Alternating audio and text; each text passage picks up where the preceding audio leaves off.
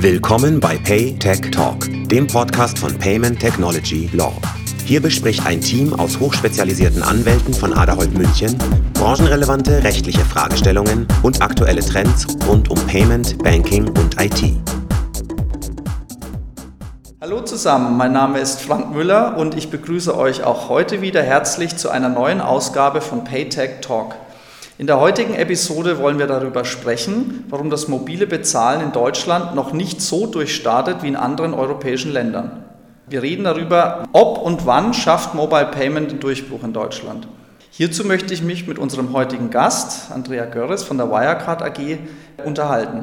Andrea, würdest du dich und deine Aufgaben bei der Wirecard kurz vorstellen? Hallo Frank, liebe Zuhörer. Erstmal vielen Dank für die Einladung, dass ich an eurem PayTech Talk teilnehmen darf. Sehr gerne. Wir freuen uns, dass du da bist. Ähm, ich bin Anwältin und bin seit jetzt über 17 Jahren bei der Wirecard. Ja. Ich bin dort General Counsel und leite die Rechtsabteilung sowie das Corporate Compliance. Das ist bei uns ein Unterschied, weil wir haben eine Merchant Compliance, das ist die, äh, wo wir unsere Kunden überprüfen, mhm. und die normale Corporate Compliance, also das, was man sonst an Compliance der Firmen kennt.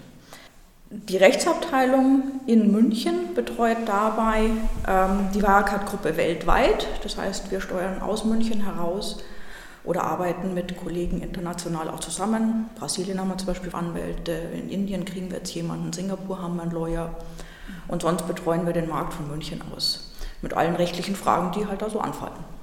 Wow. Ähm, was mich interessieren würde, wie viele Mitarbeiter habt ihr jetzt in der Rechtsabteilung? Also wie viele Personen leitest du? Äh, wir sind jetzt in der Rechtsabteilung in München, sind wir 13 Leute. Da kommt jetzt noch jemand dazu, ist noch eine Stelle offen und nächstes Jahr kriegen wir auch noch zwei Leute dazu. Mhm. Und äh, Brasilien sind es zum Beispiel fünf Anwälte. Mhm. In äh, USA bauen wir auch gerade die Rechtsabteilung aus. Dort haben wir auch einen General Counsel, der jetzt die Rechtsabteilung dort ausbaut. Mhm. Äh, Singapur einer, äh, Indien einer, ähm, Türkei haben wir eine Anwältin. Seid ihr in Afrika auch schon? Äh, ja, Südafrika haben wir äh, ein Büro. Mhm. Das sind aber hauptsächlich Vertriebsbüros, äh, die administrativ ähm, äh, von der Mutter ausgesteuert werden. Sehr interessant. Äh, ja, vielen Dank. Ähm, Andrea, du hast es ja schon äh, angesprochen. Ähm, du bist ja buchstäblich von Beginn an dabei ähm, bei der Wirecard. Äh, was mich sehr und bestimmt auch unsere Zuhörer interessiert, ähm, kannst du uns mal einen, ja, aus deiner Sicht einen kurzen Rückblick gewähren, wie die Wirecard äh, wirklich von einem kleinen Startup aus München zu einem der führenden internationalen Anbieter für elektronische äh, Zahlungslösungen entwickelt hat? Und vielleicht auch welche Meilensteine, die auf diesem Weg besonders in Erinnerung geblieben sind. Also da könnten wir jetzt natürlich lang reden. Klar, 17 Jahre, da ist ziemlich viel passiert. Äh, und ich bin auch 17 Jahre deswegen bei der Wirecard, weil es eigentlich nie langweilig geworden ist. Ich kann mich erinnern, 1999 auf der Systems war ich das erste Mal dabei als externe Mitarbeiterin und habe die damals noch ein halbes Jahr alte Wirecard AG äh, auf der Systems unterstützt, die damals als äh, Spin-off eines Internetproviders mhm. an den Markt gegangen ist, weil die Kunden dieses Internetproviders gesagt haben, Mensch, wir brauchen irgendeine Zahlungslösung, irgendwas, wir können jetzt im Internet was verkaufen, aber wir wissen nicht, wie wir an Geld kommen. Also alle haben noch per Rechnung bezahlt, aber es wäre halt den meisten dann schon lieber gewesen, mit Kreditkarte bezahlt zu werden. Weil es einfach auch günstiger ist und die, ähm, die, das Beitreiben nicht so schwierig ist. Damit haben wir angefangen, dann waren wir 13 Leute. Und ähm, dann ist es natürlich schnell dazu gekommen, dass es irgendwelche Zahlungsausfälle kam. Dann hat man also Risikosoftware entwickelt selber, hat die mit integriert. Und das fand ich damals schon ganz toll, weil das war technisch super spannend, was da alles gelaufen ist. Und dann haben wir eigentlich unseren größten weiteren Schritt 2006 gemacht, wie wir die Vollbank erworben haben. Die heutige mhm. war ja gerade Bank AG. Mhm. Da haben wir auch Lizenzen von Visa und Mastercard erworben, sodass wir eigene Akzeptanzverträge schließen konnten mit den Händlern. Zuvor hatten wir das immer im sogenannten BIN-Sponsoring mit anderen Banken gemacht und haben unsere Funktion als Full-Service-Provider so ein bisschen aufgebaut. Also wir konnten so dem Händler immer so dieses Wohlfühlgefühl geben. Hier kriegst du die Software, kannst dich einfach andocken. Wir sind immer flexibel gewesen. Das heißt, wir haben uns an alle Shop-Systeme angedockt. Wir haben nicht irgendwelche ähm, rigiden Anforderungen gehabt, die dann schwierig zu integrieren gewesen wären. Wir konnten schon ein sehr gut ausgebautes Risikomanagement bieten, mhm. einfach aufgrund der langen Erfahrung, die wir mitgebracht haben. Und dann zusammen mit der eigenen Akzeptanz durch die eigene Bank war das schon echt ein Erfolgsfaktor für die Wirecard. Und dann 2011 unser E-Geld-Institut in UK gegründet. Da hat es dann angefangen mit dem Mobile Payment, wo wir heute noch ähm, Orange Cash als größten Anbieter von Mobile Payment in Frankreich und Spanien unterstützen und Singtel, größter Anbieter von Mobile Payments in Singapur. Mhm. Und das finde ich schon immer noch ganz arg spannend. Ähm, sehr spannend fand ich dann auch, und da haben wir ja auch zusammen dran gearbeitet, die Integration von Alipay und WeChat. Kann mich noch gut erinnern. Ja, ja das äh, tatsächlich auch fliegt. Da kann also äh, der äh, chinesische Nutzer von Alipay oder WeChat Pay bei Printemps oder wo auch immer einkaufen gehen und mit seiner ihm von zu Hause aus bekannten Zahlungslösung bezahlen. Das ist einfach schön, es macht Spaß, das ist lustig zuzuschauen und das ist auch spannend mitzuerleben für mich immer wieder. Zu dem Thema Alipay und Mobile Payment wollen wir gleich noch eingehen. Vielleicht davor noch. Das ist ja tatsächlich sehr äh, beeindruckend, was äh, die Wirecard-Gruppe in den letzten Jahren erreicht hat. Also sie eilt ja von einem Erfolgsergebnis zum anderen. Es zeigt sich ja auch in dem Aktienkurs wieder, welchen Erfolgsweg ähm, die Wirecard da eingeschlagen hat. Vielleicht jetzt mal äh, eine Frage an dich, auch gar nicht mehr so sehr als Rechtsanwältin, sondern du kennst das Unternehmen ja sehr gut, weil du von Anfang an dabei warst. Kannst du ein bisschen was dazu erzählen, welchen strategischen Kurs ähm, die Wirecard in den nächsten Jahren einschlagen wird, um diese Erfolgsgeschichte weiter fortzuschreiben? Und kannst du vielleicht in dem Zusammenhang auch gleich einbinden, welchen Stellenwert möglicherweise das Mobile Payment in diesem Zusammenhang für die Wirecard hat? Gerne. Ich glaube, irgendwo bezahlen ist nicht sowas, was macht man nicht so gerne. Das muss also irgendetwas sein, was mitläuft, was nebenher läuft, was möglichst einfach ist, wo der Nutzer das Gefühl hat, es ist sicher, wo der Händler das Gefühl hat, er kriegt auch seine Bezahlung sicher. Es muss also irgendwas sein, was sich in diesen ganzen Shopping-Vorgang integriert und zwar nahtlos integriert möglichst, sodass immer noch der Einkauf im Vordergrund steht. Dabei geht es natürlich weiter in Richtung weitere Digitalisierung und ich glaube schon, dass auch in Zukunft hier die Technik und auch das Mobile Payment eine große Rolle spielen wird.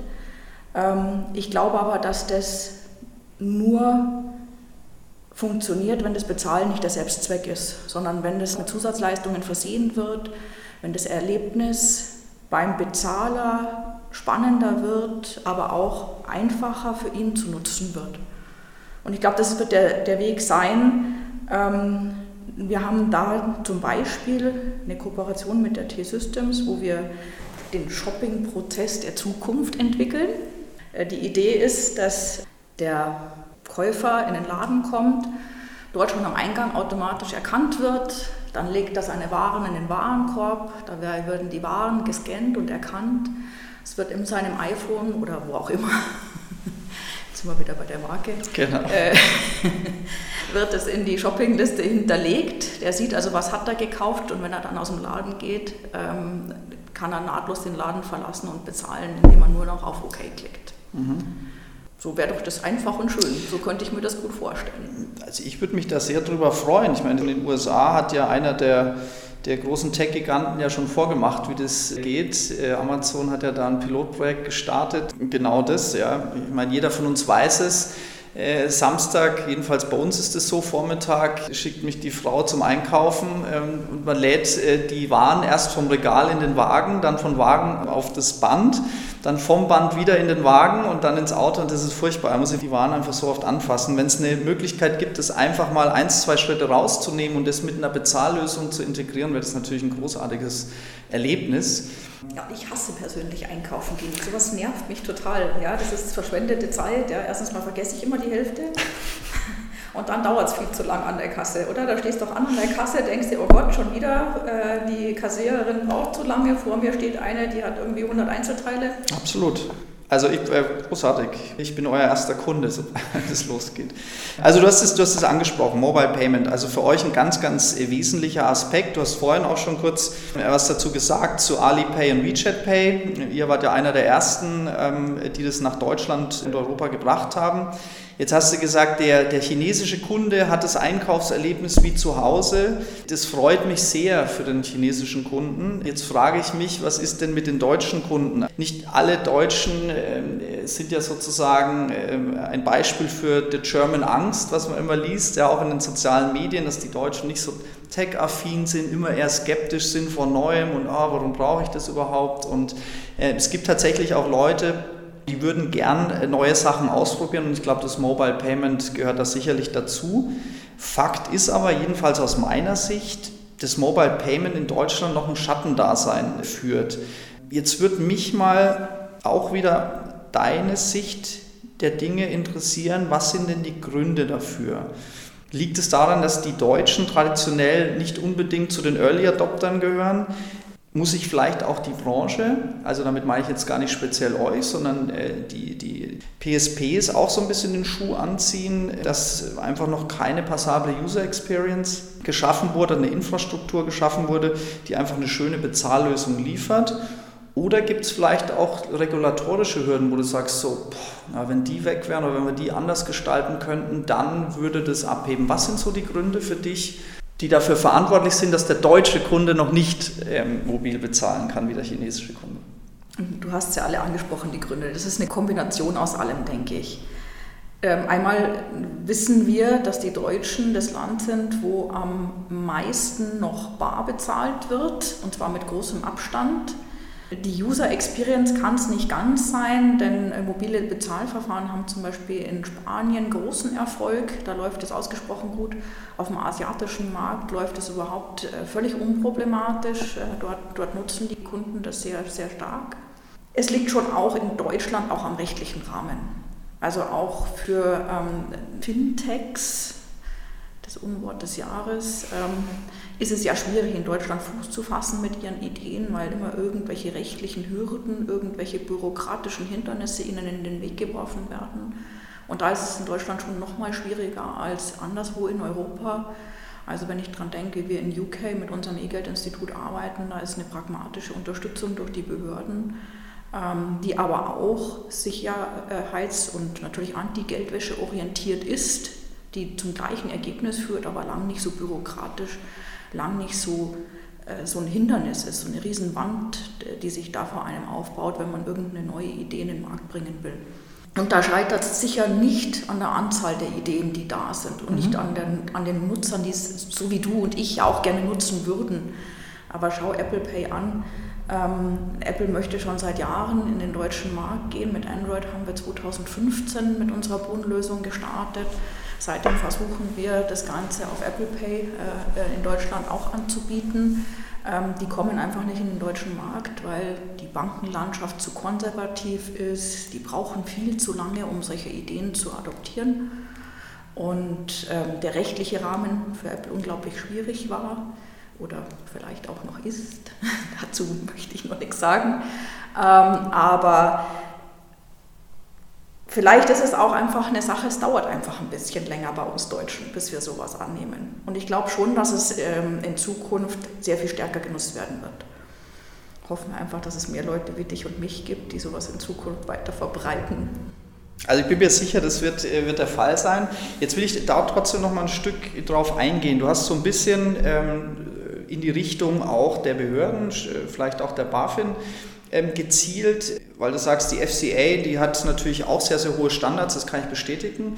Also die mehr davon, dass man in UK keine Aufsicht hat, ist eine mehr. Das ist nämlich nicht wahr. In der Tat ist es so, dass es da sehr, sehr hohe Anforderungen gerade auch im Geldwäschebereich gibt. Es gibt nur einfach gewissermaßen eine Hands-on-Mentalität. Man hat einen direkteren Kanal dahin, man kann viel besser mit der FCA sprechen als beispielsweise mit der BaFin. Ich spreche jetzt aus der Sicht eines Fintech. Ähm, und gerade äh, jüngere Fintechs äh, können und wollen und sollen vielleicht auch nicht viel Geld für einen Anwalt ausgeben, weil die brauchen das Geld für andere Dinge, nämlich um das Produkt weiter voranzubringen. Sodass so ein bisschen in die Richtung Behörde, BaFin ähm, gezielt. Andererseits hast du aber auch so ein bisschen in die Bankenlandschaft gezielt. Vielleicht möchte ich hier auch nochmal ansetzen, weil ich glaube, die Regulatorik, jedenfalls ist das mein Eindruck, die alleine kann es ja nicht sein, weil die PSD gilt jetzt schon in ganz Europa und in der UK und in Frankreich funktioniert Apple Pay schon wunderbar. Ich weiß aber auch von anderen Ländern, zum Beispiel Australien, da liefert sich Apple Pay ja auch schon seit Monaten, wenn nicht, äh, wenn nicht sogar schon seit einem Jahr, ähm, eine Auseinandersetzung mit den Banken dort. Meinst du, dass es auch so ein bisschen von Apple Pay kommt, dass die vielleicht mit Anforderungen, mit Wünschen an den Markt gehen, die die Bankenlandschaft gar nicht akzeptieren kann? Oder meinst du, die Bankenlandschaft will einfach einen zu großen Kuchen für eine technische Lösung, die sie selbst nicht in der Lage war zu liefern. Was ist so dein, deine persönliche Meinung dazu? Das ist keine ganz einfache Frage. Ähm, ich glaube tatsächlich, dass wenn man es schafft, in Deutschland mit einer Banklizenz äh, längere Zeit zu überleben, hat man sich einen, einen sehr starken risikoorientierten Ansatz angewohnt. Heißt, das Berichtswesen, das Meldewesen, ähm, die Einbindung von MA-Risk etc., das spielt so eine große Rolle, dass man überall nur noch, und ich, ich sehe es ja selber jeden Tag, überall nur noch die Hindernisse, die Risiken, den gefährlichen Markt sieht. Ähm, und das ist so ein bisschen psychologisch schon auch. Ja. Apple ist innovativ, ist neu. Vielleicht sieht man das auch zu stark als Risiko und möchte das verhindern. So, das mhm. ist die, die, die, böse Große, der Apple, ja, überrennt uns jetzt den Markt, macht uns vielleicht auch Konkurrenz. Davor hat man Angst und möchte das verhindern. Aber es läuft trotzdem. Es ist jetzt nicht so, dass man es komplett behindern könnte. Weil ähm, für mich persönlich ist Apple ja nur, und es ist ja nicht nur Apple, das ist ja auch ähm, insgesamt das Mobiltelefon, das stärker genutzt wird. Das ist ja nur ein technischer Weg, einen Prozess zu vereinfachen. Und äh, da sind sie trotzdem herausragend. Mhm. Also ich muss nichts mehr integrieren. Wenn ich heute mein Lufthansa-Ticket runterlade, dann brauche ich bloß noch zum Schalter gehen und das war's. Aber ich muss mir nicht groß Gedanken machen, wie ich das jetzt technisch umsetze, ähm, sondern es läuft halt einfach. Und ich glaube, so kann Zahlen funktionieren. Es wird nicht funktionieren mit irgendwelchen proprietären Lösungen, die welche Bank auch immer in den Markt bringen wird. Das haben wir ja jetzt lang genug gesehen. Diese ganzen Lösungen sind gescheitert. Das muss irgendwie zumindest eine, eine gemeinsame Plattform werden, wo Kunden sich dann auch mit ihm ihren traditionellen Bezahlverfahren wiederfinden, mhm. gleichzeitig aber den technischen Prozess leicht integrieren können. Und da werden sie nicht die Bank XY-App nochmal runterladen, weil die besser funktioniert als die Bank Z-App, mhm. ähm, sondern sie werden das runterladen oder diese App nutzen, wo sie das Look and Feel schon kennen, wo sie damit umgehen können, ähm, das auch nicht zu bürokratisch ist. Und davon wissen wir einfach, hat Apple einfach einen Riesenerfolg mit ihren, mit ihren Apps. Da teile ich ganz deine Meinung. Ähm, ich muss da jetzt nochmal mit einem Augenzwinker nachfassen. Also habe ich das richtig rausgehört. Äh, die Wirecard äh, bringt äh, bald Apple Pay nach Deutschland. Habe ich das richtig rausgehört? Und wenn ja, wann? Also wir bringen Apple Pay nicht nach Deutschland, das tut nach wie vor Apple. Und wir hoffen einfach, dass es so bald wie möglich ist, in unserem eigenen Interesse, oder? Habe ich verstanden. In der Zwischenzeit, äh, bis Apple Pay dann in Deutschland da ist, können wir dann auch alle mit, mit PayDirect bezahlen. Ich habe da Gerüchte am Markt gehört, da gibt es ja jetzt auch schon die eine oder andere Akzeptanzstelle die PayDirect akzeptiert. Äh, apropos, ja, Akzeptanzstellen. Ich, ich habe auch gehört und gelesen, dass die Wirecard ja jetzt eine Kooperation mit PayDirect hat das hat ja wahrscheinlich auch damit zu tun, dass ihr eine sehr, sehr gute Händlernetzwerk und Akzeptanzstellennetzwerk habt. Was ist, was ist der Grund, äh, warum die Wirecard da jetzt äh, PayDirect helfen will, sozusagen erfolgreicher zu werden, als es ohnehin schon ist? Naja, irgendwie muss man den Markt ja auch bereichern. Und äh, vielleicht sehen wir uns da auch in so einer bisschen einer Missionarsrolle, wie du das gerade schon angedeutet mhm. hast. Wir haben ja eine sehr breite Händlerbasis, die natürlich ihren Kunden jeden angenommenen Bezahlprozess bieten möchte. Dafür sind wir ja auch irgendwo bekannt. Also wir haben alles integriert weltweit. Ähm, das sind jetzt nicht nur äh, deutsche Bezahlverfahren, sondern internationale Bezahlverfahren. Der Händler möchte am Ende seine Produkte absetzen und er möchte eine so breite Kundenbasis so einfach wie möglich erreichen. Und wenn dann die ein oder andere Bezahllösung dazukommt, auch wenn sie noch nicht so weit verbreitet ist, äh, dann führt sie nur dazu, dass noch ein oder zwei Kunden mehr dort mit einer ihnen angenehmen Bezahllösung bezahlen können. und es fördert ja auch ein bisschen den Wettbewerb. Absolut. Also ich persönlich würde mich, da, würd mich da freuen, äh, wenn PayDirect auch ein, ein, Stück weit Erfolg hat. Es ist ein, ist ein deutsches Produkt. Es schadet sicherlich nicht, wenn man den PayPals dieser Welt ein bisschen Konkurrenz macht. Ist, momentan schaut es natürlich noch nicht danach aus, aber vielleicht kommen wir ja auch da vorwärts. Mit dem Blick auf die Uhr, ähm, Andrea, ich glaube, wir sind schon wieder durch, leider. Ich, ich würde gerne viel länger mit dir ähm, über die Wirecard, über dich, über mobiles Bezahlen und so weiter ähm, unterhalten. Aber das können wir vielleicht bald wieder in einem, in einem, neuen Podcast machen. Ich bedanke mich erstmal ganz herzlich dafür, dass du dir die Zeit genommen hast, mit uns diesen Podcast äh, aufzunehmen und dass du vor allen Dingen uns und unseren Zuhörern so ein bisschen Einblick gegeben hast in die Geschichte der Wirecard, ähm, auch ähm, in die Zukunft der Wirecard und vor allen Dingen in die Produkte, die da vielleicht noch kommen. Ähm, Apple Pay zum Beispiel. Vielen Dank dafür und ich würde mich sehr freuen, wenn wir bei passender Gelegenheit bald wieder miteinander sprechen können. Vielen Dank, Frank. Mir hat es auch ganz viel Spaß gemacht und ich würde mich auch freuen, wenn wir bald wieder sprechen könnten. So, auch jetzt wieder zum Schluss, liebe Zuhörer. Wenn euch unser Podcast gefällt, dann würden wir uns sehr freuen, wenn ihr euren Freunden, eurer Familie und wen ihr sonst kennt, äh, von unserem Paytech Talk berichtet und äh, unseren Podcast abonniert. Natürlich hilft uns auch eine schöne Bewertung bei iTunes. Damit sind wir am Ende und ich freue mich auf nächste Woche. Das war PayTech Talk, der Podcast von Payment Technology Law. Schön, dass Sie heute dabei waren. Weitere Informationen zu Payment, Banking und IT finden Sie auch auf paytechlaw.com und in unserem Newsletter.